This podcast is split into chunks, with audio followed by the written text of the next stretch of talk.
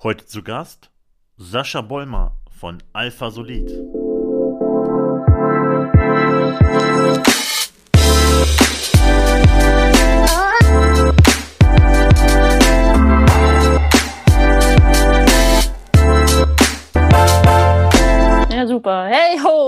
Weiß nicht mehr, wie wir überhaupt angefangen sind. Hallo, Freunde, herzlich willkommen zu unserer Podcast Folge 23. Wie abgefahren ist das denn? Das Emsland bleibt zu Hause. Heute mit Sascha Bollmer von der Firma Alpha Solid aus Haaren. Hallo, Sascha, schön, dass du da bist. Hallo, schön, dass ich da sein Moinsen. darf. Heute mit einem super, super coolen und äh, wirklich auch wichtigen Thema äh, Cybercrime. Deswegen haben wir Sascha eingeladen als Spezialist. Und äh, Sascha, erzähl doch mal, was du mit deiner Firma machst. Ja, ähm, wir sind ein äh, kleines, ich nenne es jetzt mal auf Sicherheit spezialisiertes Systemhaus aus dem Emsland und genauer aus Haaren an der Ems. Ähm, wir haben es uns zur Aufgabe gemacht, Unternehmen quasi bei dem Thema IT, Security, IT-Sicherheit zu unterstützen. Und ähm, ja, genau wie du es gerade angesprochen hast, das Thema Cybercrime ist halt momentan eins der, ich nenne es jetzt mal Hype-Themen. Ähm, man kriegt es ja in der Presse gerade aktuell immer wieder mit, dass große Unternehmen gehackt werden oder mit Ransomware verschlüsselt werden. Und ähm, wir haben es uns halt zur Aufgabe gemacht, unsere Kunden und natürlich auch Neukunden ähm, so gut es geht vor diesen Attacken zu bewahren und bei dem Umsetzen von IT-Sicherheit zu unterstützen. Unter anderem. Ja, unter anderem, äh, genau, unter anderem halt, indem wir selber solche Angriffe simulieren, beziehungsweise solche sogenannten Penetration-Tests durchführen. Das heißt, wir versuchen bei Unternehmen die Schwachstellen abzuklopfen, damit die Unternehmen dann in Zusammenarbeit mit uns oder mit einem anderen Dienstleister diese Schwachstellen stopfen können. Ja, super, super spannend. Äh, wie ist denn für dich damals deine Business-Idee entstanden? Aus welcher Motivation? Ähm, ich war vorher schon selbstständig und Mitgesellschafter und Mitinhaber eines Systemhauses aus dem Norden. Und ähm, ja, das Thema IT-Sicherheit hat mich halt immer fasziniert und ähm, mir ist halt das eine oder andere Mal haben wir es halt selber aktiv bei Kunden leider mitbekommen müssen. Alles gut. Ähm, ja, also ich bin vorher schon selbstständig gewesen, war Mitinhaber und Mitgesellschafter und Gründer eines äh, Systemhauses, eines klassischen, Systemhauses. Und ähm, das Thema IT-Sicherheit hat mich immer fasziniert, speziell das Vorgehen und die Methoden von Hackern. Ich hab, für mich war das immer, äh, ja, für mich war das immer so ein bisschen IT-Voodoo. Ich habe das nicht verstanden. Wie machen die das? Wie kriegen die das hin? Und ähm, habe leider auch zu, dem, zu der Zeit das ein oder andere Mal halt Angriffe miterleben müssen und Kunden dabei versucht zu unterstützen, ähm, ja, die Spätfolgen, sage ich mal, von diesen Angriffen abzuwehren. Und daraus ist halt die Idee entstanden, mich dort weiterzubilden. Erst fing das mit privatem Interesse an und dann hat sich das einfach so entwickelt. Und irgendwann hatte ich halt einfach die Vision, ein Unternehmen zu gründen, nochmal, was sich speziell auf diesen Bereich fokussiert. Das heißt, mittelständische Unternehmen dabei zu unterstützen, ihre IT so aufzustellen, ähm, um solche Angriff, Angriffe möglichst abzuwehren. Und wenn halt selbst das fehlschlägt, dass die Unternehmen dann halt so aufgestellt, aufgestellt sind, dass zumindest nicht hundertprozentiger Datenverlust da ist.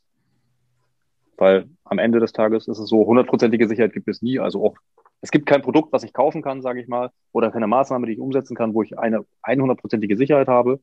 Aber es gibt dennoch Methoden und Wege, die Auswirkungen von solchen Angriffen zumindest ähm, zu reduzieren oder dafür zu sorgen, dass wenn es zum Worst Case kommt, dass ich dann zumindest ein funktionierendes Backup habe. Das heißt, ich komme auf jeden Fall wieder an meine Daten ran, ähm, um dann halt den Betrieb wieder zu gewährleisten. Da gibt es ja tatsächlich die vielfältigsten Angriffe oder Arten von Angriffen. Ne? So, was ist denn für dich so das, das schlechteste Szenario, was, was laufen kann? Ähm, also das schlechteste Szenario, das ist leider auch eins der, der Szenarien, was am häufigsten eintritt, ist halt ähm, das gerade schon angesprochene, ähm, das Verschlüsseln von Unternehmen, also sogenannte Ransomware. Äh, Ransomware ist, äh, setzt sich halt aus den englischen Wörtern Ransom wie Lösegeld und Ware wie Software halt zusammen. Das bedeutet, ähm, bei solchen Angriffen ist es halt so, ganz, um es mal ganz bildlich darzustellen, ein Mitarbeiter oder eine Mitarbeiterin klickt auf eine E-Mail. Im Hintergrund wird der Rechner auf einmal langsam, man wundert sich, woran liegt's. Und wenn man am nächsten Tag in die Firma kommt, sind alle Daten verschlüsselt. Und es liegen halt auf dem Desktop und in den ganzen Ordnern nur noch Dateien mit README oder HELPME. Und wenn ich in diese Dateien gucke, steht da halt drin, Ihre Daten sind verschlüsselt, Sie sind Opfer einer Ransomware-Attacke.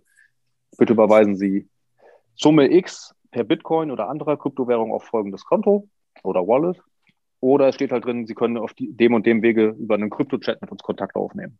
Und der Worst Case ist halt, ähm, und das ist leider bei vielen mittelständischen Unternehmen noch der Fall, dass sogar dann die Backups mit verschlüsselt sind. Das heißt, auch das, was mich eigentlich schützen soll, ist komplett verschlüsselt, so dass ich halt nicht in der Lage bin, meine Daten wiederherzustellen. Durch eine E-Mail, durch eine geöffnete E-Mail mit einem Anhang. Genau. Also unterschiedliche Statistiken gehen davon aus, dass über 90 Prozent aller Angriffe als Ursprung eine E-Mail haben. Das ist so abgefahren und ich glaube nach wie vor, obwohl das Thema diese Brisanz hat, dass äh, vielen Unternehmern oder Privatpersonen gar nicht bewusst ist, ähm, über was wir hier reden. Ja? Also jeder kennt seinen, seinen Spam-Ordner beispielsweise und schiebt da fleißig Dinge rein, aber dass es eben einfach auch eine E-Mail sein kann, die äh, vielleicht einen plausiblen Absender hat, das ist halt auch eine, so eine Schwierigkeit, finde ich. Ne? Da wirklich zu identifizieren, wer schreibt mir da, ähm, kenne ich die Person, ist das jemand, den ich wirklich, äh, dem ich sozusagen vertraue, öffne ich den mhm. Anhang etc. Ne? Und wie schnell ist das im Tagesgeschäft ja auch passiert? Das heißt, äh, das Bewusstsein der Mitarbeiter beispielsweise in Filmen muss ja auch definitiv geschärft sein dafür, ähm, ja, was passiert da in meinem E-Mail-Postfach beispielsweise? Ne? Genau, das ist aber genau ein, einer der springenden Punkte. Ähm, es ist halt so, dass äh, Mitarbeiterschulung, also das sogenannte, die sogenannte Awareness, ist eins der wichtigsten Themen, ähm, weil bei vielen mittelständischen Unternehmen ist es halt so softwaretechnisch, hardwaretechnisch, das heißt an Produkten, die man kaufen kann, sind die meisten Unternehmen schon recht gut aufgestellt. Aber ähm, was bringt mir der beste Virenscanner als Beispiel? wenn ich ähm, einen Mitarbeiter oder eine Mitarbeiterin habe, ähm, die quasi den Schutzschild runterfährt und den Hacker reinlässt. Mhm. Und ähm, ja, das ist halt immer so ein Katz- und Maus-Spiel. Also wie gesagt, ich will nicht sagen, dass Virenscanner nichts bringen, die sind wichtig, ähm, aber es ist halt so, auch für jeden Virenscanner gibt es Möglichkeiten, diese Dinge zu umgehen. E-Mail ist halt so dieses klassische Thema. Ich vergleiche das immer ganz gerne mit so einem, mit einem Schloss. Also es ist halt so, wenn mein Netzwerk ist jetzt mein Schloss und drumherum habe ich halt einen Burggraben, ich habe einen ich habe einen Wall, ich habe eine Zugbrücke, all diese Abwehrmechanismen, die dann vielleicht für die Firewall und den Virenscanner stehen.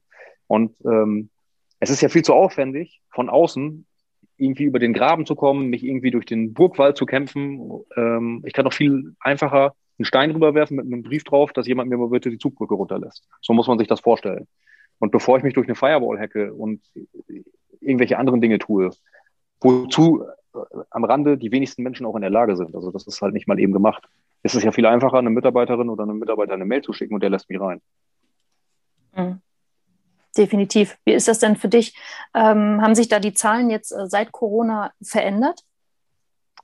Ähm, also die Zahl der, der äh, Vorfälle hat sich auf jeden Fall stark erhöht. Ähm, hat zwei Gründe. Zum einen erkennen immer mehr Kriminelle, das, weil das sind keine Hacker, also für mich sind das halt immer Kriminelle, ähm, erkennen halt das Potenzial, schnelles Geld zu verdienen ähm, und das Zweite ist, dass, dass das Thema Covid ein Thema ist, was sehr aktiv genutzt wird für ähm, sogenannte Phishing-Kampagnen, also gefakte Mails. Da werden halt Mails verschickt wie, keine Ahnung, ich, Testcenter Deutschland, .ru als Absenderadresse und dann schicke ich eine Mail als, an alle Mitarbeiter von einem Unternehmen, wo ich reinschreibe, ähm, Ihr Unternehmen hat sich bei uns registriert. Äh, bitte machen Sie alle auf dieser folgenden Webseite einen Link äh, für die verpflichtenden Corona-Tests, die die Bundesregierung festgelegt hat. Und dann klicken die Mitarbeiter auf den Link. Und ähm, das nächste Thema ist halt das Thema Homeoffice. Ähm, es ist bei vielen Unternehmen so, dass wenn ich im Unternehmen sitze und ich rufe eine Webseite auf, dann geht das durch unterschiedlichste Sicherheitsmechanismen. Das ist einmal halt der lokale Virenscanner, der vielleicht auch den Webtraffic mitliest. Dann geht es durch eine Firewall, es geht durch einen Webfilter, durch diverse Instanzen an Sicherheit. Dann kommt die Corona-Krise, die Mitarbeiter werden ins Homeoffice geschickt, wählen sich von zu Hause aus ein. Und bei über 90 Prozent der Unternehmen ist es halt dann so, dass die Mitarbeiter von zu Hause mit dem Unternehmensnetzwerk verbunden sind. Der Internetverkehr, der normale, geht aber weiter über den äh, Heim-Internetanschluss. Und da habe ich halt diese ganzen Schutzmechanismen nicht. Das heißt, die Mail mit dem schadhaften Anhang oder mit einem schadhaften Link, die in einem Unternehmen, wenn ich im Unternehmen gesessen hätte, abgefangen äh, worden wäre, die funktioniert zu Hause. Weil wenn ich zu Hause auf den Chartlink klicke, da habe ich halt keine Firewall und keinen Spamfilter, äh, keinen Webfilter. Und das führt halt vermehrt zu genau solchen Attacken.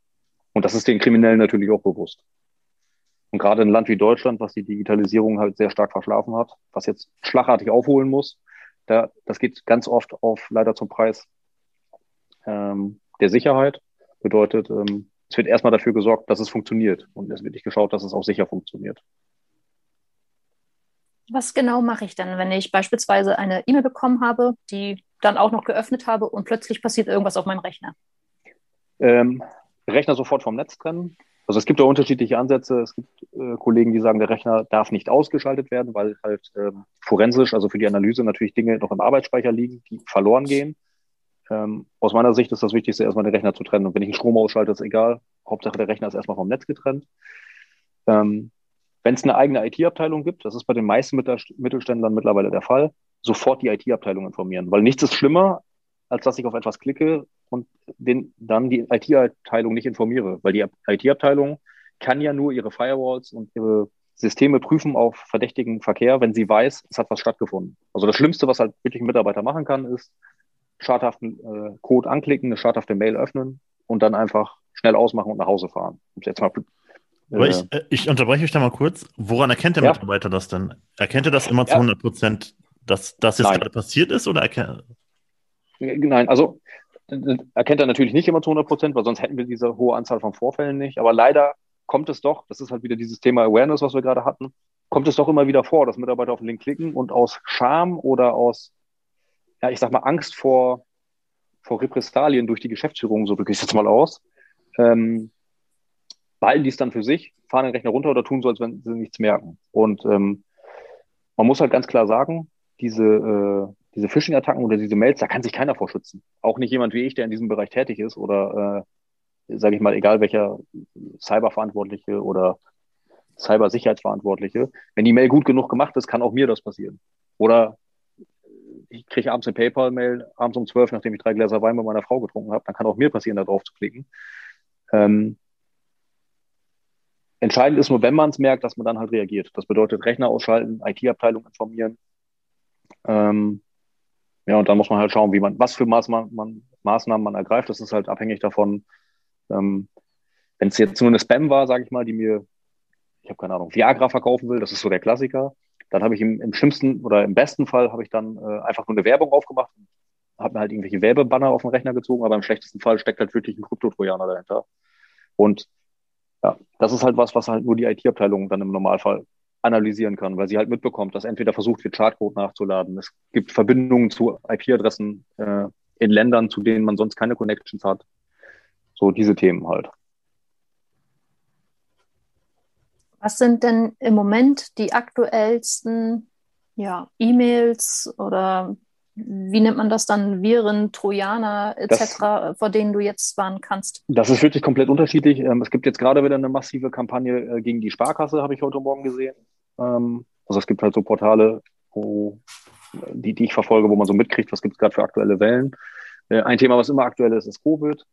Es ist aber auch so, dass ähm, als Beispiel diese Emotet äh, Ransomware, die vom BSI ja als ähm, gefährlichster Trojaner aller Zeiten betitelt wurde, ähm, da war es ganz oft so, dass ein Unternehmen wurde infiltriert über irgendeinen Weg ähm, und deren Geschäftspartner wiederum wurden dann über die Ursprungsmail infiltriert. Das bedeutet, ich fange mir einen Trojaner ein, dieser Trojaner liest meinen E-Mail-Verkehr aus und schreibt dann meinen Geschäftspartner basierend auf meinem echten E-Mail-Verlauf eine Mail, ähm, im schlimmsten Fall über mein echtes Postfach, so dass der ähm, Empfänger gar nicht die äh, Möglichkeit hat zu, zu erkennen, dass es ein ein Krimineller ist, der die Mail verschickt hat.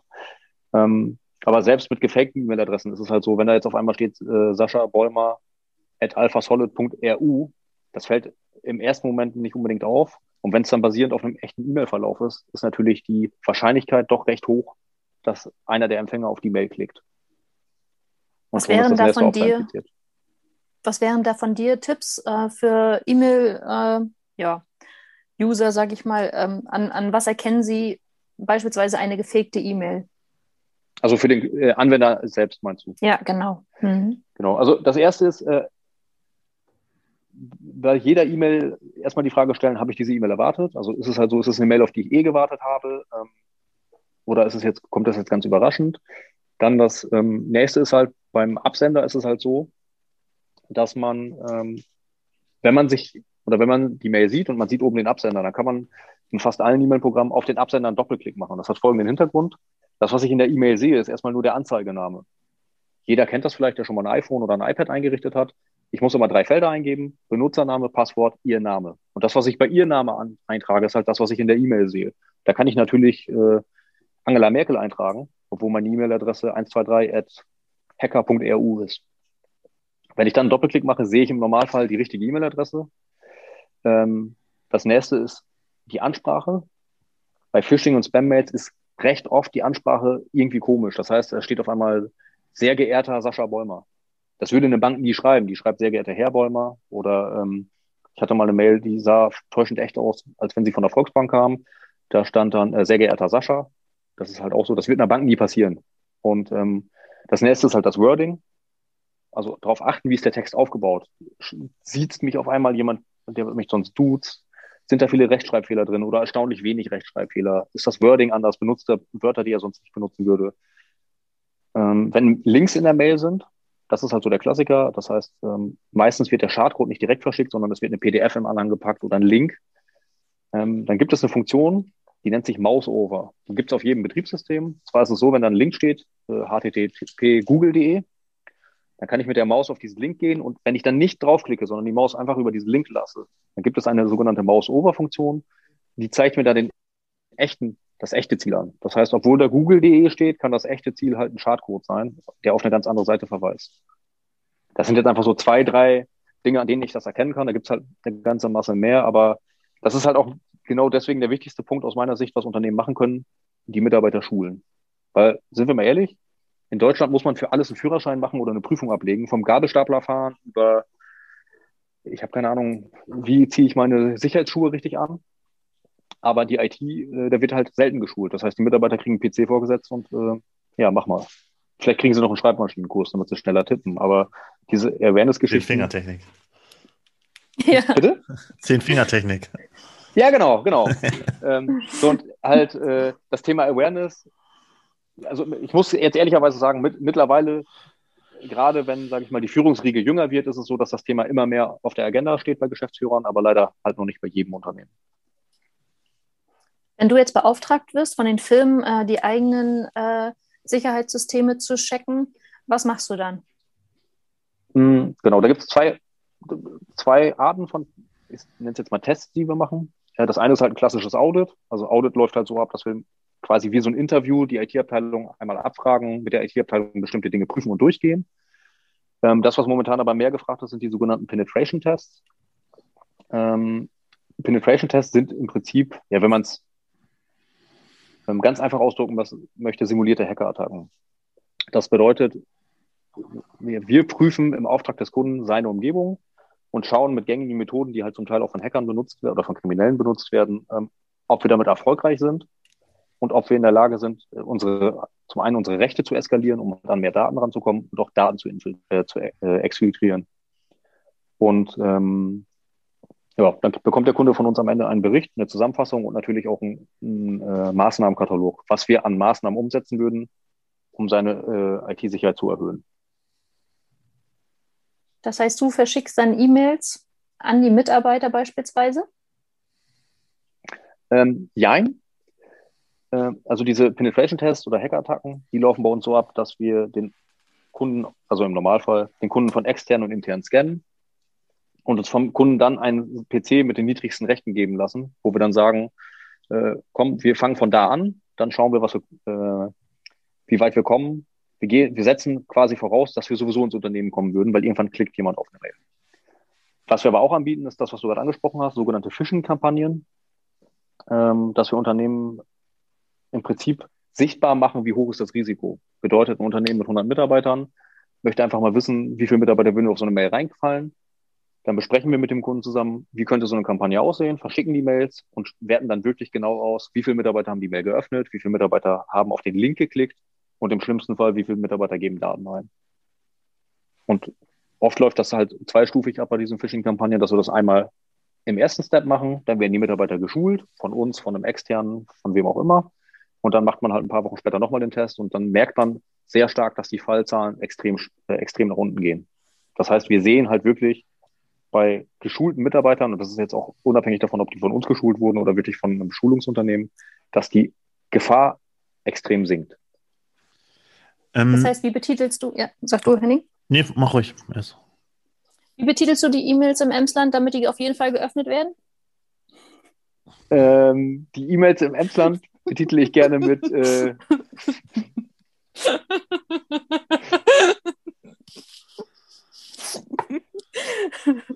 Ja, freut sich schon also, jemand, ne? Sorry. Das könnt ihr ja rausschneiden, das Lachen. ähm, genau. Wir betiteln die E-Mails im Emsland auch gerne mit dem Titel äh, Urlaubsfotos von ihrer Kollegin und hängen dann einen Link dran mit äh, Bikini-Fotos, vermeintlichen Bikini-Fotos von der Arbeitskollegin. Ja, mega. Ich meine, da wirst du ja deine Erfahrungen gemacht haben, ähm, welcher Titel am ehesten wirklich dann auch ähm, ja, Erfolg hat, oder? Also wie, wie ja, muss gut. eine Schlagzeile sozusagen formuliert sein? Ja, was, wenn ich ehrlich bin, was da immer gut funktioniert, sind die gerade aktuellen Themen. Zum Jahresanfang, mhm. äh, Elster, Jahr, äh, also Elster-Zertifikat, Steuer etc. Äh, DSGVO funktioniert immer, weil alle haben das Thema im Kopf. Das heißt, einschreiben, wenn Sie jetzt nicht hier auf den Link klicken innerhalb von vier Tagen, dann sind Sie nicht mehr dem Unternehmen zugeordnet, haben keinen Zugriff mehr auf Ihre Daten. Microsoft Cloud, Covid, also so die Standardthemen. Also immer das, was gerade aktuell in der Presse ist, funktioniert eigentlich sehr gut. Hm. Und Gier. Also es gibt zwei Themen, muss man jetzt ehrlicherweise sagen, mit denen funktioniert das immer. Das eine ist Druck. Äh, das sind diese Mails mit, äh, Ihr Konto wird gesperrt, ähm, Sie haben keinen Zugriff mehr auf Daten. Oder mit Gier. Äh, bei Frauen funktioniert sehr gut kostenloser Thermomix zum Beispiel. Bei Männern, fun Bei Männern funktioniert halt sehr gut irgendwelcher technischer äh, Schnickschnack. Eine PlayStation 5 zum Beispiel oder ein iPhone. Also das ist halt wirklich so. Ja, genau. Also ja, Henning, du sagst da was. Amazon-Gutscheine ist ein Klassiker. Wir haben äh, eine Kampagne, die wir häufig bei Kunden gefahren haben, ist, äh, ihr, an alle Mitarbeiter geht eine Mail raus, wo drin steht, Ihr Unternehmen ist jetzt Mitglied im Amazon Partner Netzwerk. Jeder Mitarbeiter, der sich freiwillig hier unter diesen Link registriert, kriegt einen 20 Euro Amazon-Gutschein geschenkt. Klappt immer. Also wirklich, klappt immer. Haben wir noch nie gehabt, dass nicht mindestens ein Mitarbeiter freiwillig uns seinen Benutzernamen und sein Passwort gegeben hat. Aus, aus deinen Erfahrungen heraus, wer wird denn in der Regel angegriffen? Ist es das kleine Unternehmen, was irgendwie zwei Mitarbeiter hat, oder sind es dann schon eher die größeren Unternehmen mit, mit hunderten Mitarbeitern? Äh, klares Ja. Sowohl als auch. Also, ähm, ja, das ist halt, das ist so der Klassiker, den ich immer wieder höre. Wir sind ein kleines mittelständisches Unternehmen aus dem Emsland. Äh, wen interessiert denn, was wir machen? Jeden. Wir haben, äh, wir haben Kunden gehabt, äh, als Beispiel eine, eine Anwaltskanzlei mit fünf Mitarbeitern ähm, die einen fünfstelligen Betrag bezahlt haben, um wieder an ihre Daten zu kommen, weil sie keine Backups mehr hatten. Bekommen Sie dann die Daten noch tatsächlich zurück? Das heißt, das, diese, das auch diese Erpressersachen? Ja. Genau. Äh, ich, eben erst auf die mhm. erste Frage, dann beantworte ich mhm. sofort die zweite. Also es betrifft durchweg alle Kunden. Also wie gesagt, äh, es gab ja Kunden, die durch die Presse gegangen sind, die Millionenbeträge bezahlt haben, aber es gibt genauso die in Anführungsstrichen kleinen Kunden, die halt einfach mal 20, 30.000 bezahlen. Ähm, ob die, jetzt zu der Frage, ob die ihre Daten wiederbekommen, das liegt immer dran. Ähm, also die grundsätzliche Empfehlung von den Behörden ist ja nicht zu zahlen. Das ist aber, jetzt muss man ganz ehrlich sein, wenn ein Unternehmen keine Backups und keine Daten mehr hat, ist es ja am Ende friss oder stirb, ohne dass ich da jetzt äh, sagen will oder den Rat geben will zu bezahlen. Ähm, bei, den, bei den Opfern, die bezahlt haben, ist es so, dass in den Fällen, wo wir das mitbekommen haben und die Kunden das transparent äh, verkauft haben, hat es bei zwei Kunden nicht geklappt, die Daten zu entschlüsseln obwohl sie bezahlt haben. Da war dann irgendwann der Krypto-Chat auf einmal tot. Bei den anderen Kunden, wo wir es mitbekommen haben, hat das im Normalfall geklappt. Das heißt, in der Regel bekommen die Leute auch ihre Daten wieder. So wie wir das mitbekommen haben, ja. Also ich muss jetzt ein bisschen aufpassen, wie ich das jetzt ausdrücke. Ich möchte natürlich jetzt niemanden ja. dazu animieren, da Geld, Geld zu bezahlen oder mit solchen Methoden zu arbeiten, aber ja. Okay. Ja, was, was gibt es denn da für Möglichkeiten, sich generell nochmal davor zu schützen? Weil wir haben jetzt ähm, viel darüber gesprochen, wenn man angegriffen wird, aber gibt es irgendwas, was man noch ähm, pauschal machen kann, um sich generell davor zu schützen? Genau, also das, das erste Thema, wie gesagt, was den Anwender antrifft, ist halt das Thema Schulen. Ähm, da gibt es halt, wie gesagt, die unterschiedlichsten Formate über Edutainment. Das bedeutet, ähm, also wir arbeiten zum Beispiel in Kooperation, oder nicht Kooperation, wir vermitteln Kunden ganz oft an ein Unternehmen, ähm, aus dem norddeutschen Raum, was das mit Edutainment macht. Das bedeutet, ich habe eine Webseite, äh, da, ist, da, ist, da ist wie so ein Spiel aufgebaut, äh, das Thema Awareness. Das heißt, ich schule meine Mitarbeiter und die haben noch so diesen Spielfaktor dabei. Das ist ganz cool. Ähm, bis hin zur klassischen Präsenzschulung. Das zweite, ähm, das sind dann mehr die technischen Maßnahmen. Also das Wichtigste aus meiner Sicht, was über allem steht, ist das Thema Backup. Das heißt, ich muss einfach für den Fall der Fälle, wenn alle anderen Sicherheitsmechanismen versagen, muss ich immer in der Lage sein, an meine Daten zu kommen. Und da hilft halt nur ein Backup, was auf meinem Unternehmen passend konzeptioniert ist. Das bedeutet mit einer passenden Wiederherstellung. Also es muss halt die Dauer von einer, von einem kompletten Lockdown, nenne ich es jetzt mal, bis zu einem äh, Wiederherstellen der Daten, das muss zu meinem Unternehmen passen. Also wenn mein Unternehmen sagt, vier Stunden Datenverlust, also vier Stunden die Arbeiten kostet mich zwei Millionen Euro, dann muss das halt unter vier Stunden passieren. Ähm, ich muss jederzeit in der Lage sein, auch an eine bestimmte ähm, Rücksicherungsdauer zu kommen. Das bedeutet, es hilft halt nichts, wenn ich nur das Backup von gestern habe, aber feststelle, dass meine Daten schon vor fünf Tagen kompromittiert wurden, aber die Verschlüsselung einfach nur später stattgefunden hat. Und äh, das Backup darf halt, muss so abgesichert sein, dass bei einem Verschlüsselungsvorfall das Backup nicht betroffen ist. Das ist halt wirklich das aus meiner Sicht allerwichtigste. Und danach kommen halt die anderen technischen Maßnahmen. Vernünftige Firewall, vernünftiger Virenscanner. Die Systeme müssen gepatcht sein, also Updates. Das ist immer noch ein ganz großes Thema. Ich habe ähm, vor einigen Wochen ähm, noch bei einem größeren Kunden äh, einen Penetration-Test gefahren, wo es halt wieder Systeme gab, die seit, ich glaube, fast zehn Jahren nicht mehr supported werden. Das heißt, es gibt auch keine Updates mehr vom Hersteller seit über zehn Jahren. Das sind halt Einfallsrohre, die sind halt super einfach zu knacken. Also da braucht man schon fast, fast kein technisches Wissen. Ähm, ja, wie gesagt, das wären so die, die drei, vier gängigen Themen. Und ein Thema, was uns immer wieder begegnet, ist wieder Faktor Mensch. Die Nutzer neigen dazu, Passwörter wieder zu verwenden. Und ähm, das umgeht man aus meiner Sicht nur mit, dem, mit einem Passwortmanager, ähm, das ist jetzt egal, ob das jetzt im Firmenumfeld ist oder privat. Ähm, nur wenn ich einen Passwortmanager verwende, nutze ich auch wirklich für jede Webseite ein eigenes Passwort. Ein Passwortmanager ist im Prinzip eine App auf meinem iPhone oder auf meinem Android, was auch immer, wo ich halt ein Masterpasswort habe. Das ist wie so ein Schlüssel für meinen Tresor. Wenn ich den Tresor öffne, da sind meine ganzen anderen Passwörter drin für die ganzen anderen Seiten. Also das ist bei mir zum Beispiel so, ich nutze mittlerweile auf Webseiten über 40-stellige Passwörter, weil ähm, ob ich mir jetzt ein zehnstelliges generieren lasse, was ich mir nicht merken kann, oder ein 40-stelliges, ist am Ende des Tages egal. Mhm. Ja. Ja, super interessant, das Ganze. Jetzt erzähl den äh, Zuhörern doch nochmal kurz, äh, wenn jetzt der Worst Case eintrifft und sie angegriffen waren, wo können sie dich erreichen? Ja, also im Idealfall erreichen sie uns, bevor sie angegriffen werden. Aber wenn es denn dann zu spät ist, ähm, am einfachsten, ja gut, wenn, wenn Mail noch geht, über unsere ähm, support at alphasolid.de E-Mail-Adresse. Ähm, oder, ich muss mal gerade schauen, wir haben eine neue Rufnummer, ich habe mir die selber leider auch noch nicht merken können. Aber ansonsten seid ihr auch auf Social Media unterwegs, ne? Ja, Social auf Media, Facebook, klar, überall. Instagram. Aber gerade mhm. wenn es schnell gehen soll, äh, weil halt der Notfall eingetreten ist, dann ist das einfachste halt Tele Telefon und das ist halt die 05932 500 9818 da bekommen die halt ähm, in der Regel immer jemanden und bekommen halt auch schnell einen Rückruf. Super, Super. cool. Und die Internet Internetseite ist alphasolid.de? Genau. Ja, cool, Sascha. Lieben Dank, dass du da warst. Das für all die Einblicke äh, und da auch nochmal, äh, Leute, schult eure Leute, äh, seid selber achtsam und äh, guckt genau, was ihr öffnet, was ihr weiterleitet und äh, wie ihr mit euren Daten umgeht, sozusagen. Gerne. Was würde ich sagen? Das war's. Ja. Lieben Dank, Sascha. Danke auch und im doppelten Sinne virenfrei bleiben.